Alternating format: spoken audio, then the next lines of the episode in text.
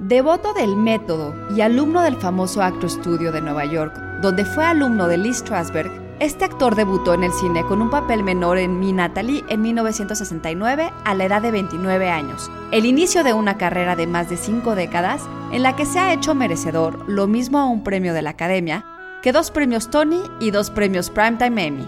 ¿Podrán reconocerlo sin siquiera verlo? We work on the calls over, over, over again. You are not focused. Psy Institute. Masterpiece Your Life. Nació en el barrio de East Harlem, en Nueva York, el 25 de abril de 1940.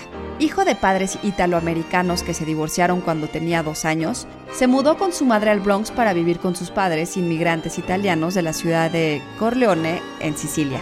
¿Le suena? I got no life. I'm in the dark here.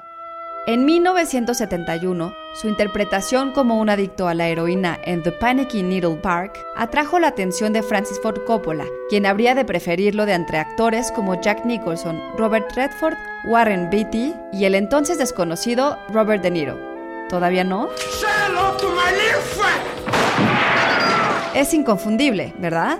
Gracias a papeles como el gángster Tony Montana en Scarface de Brian De Palma, el veterano coronel invidente de Scent of a Woman, o por supuesto Michael Corleone en The Godfather, a quien volvería a interpretar en las secuelas, Alfredo James Pacino es ya uno de los grandes actores del cine.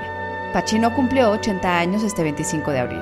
Enhorabuena. Idea original de Ana Goyenechea. Guión de Antonio Camarillo. Grabando desde casa, Ana Goyenechea. Nos escuchamos en la próxima cápsula SAE.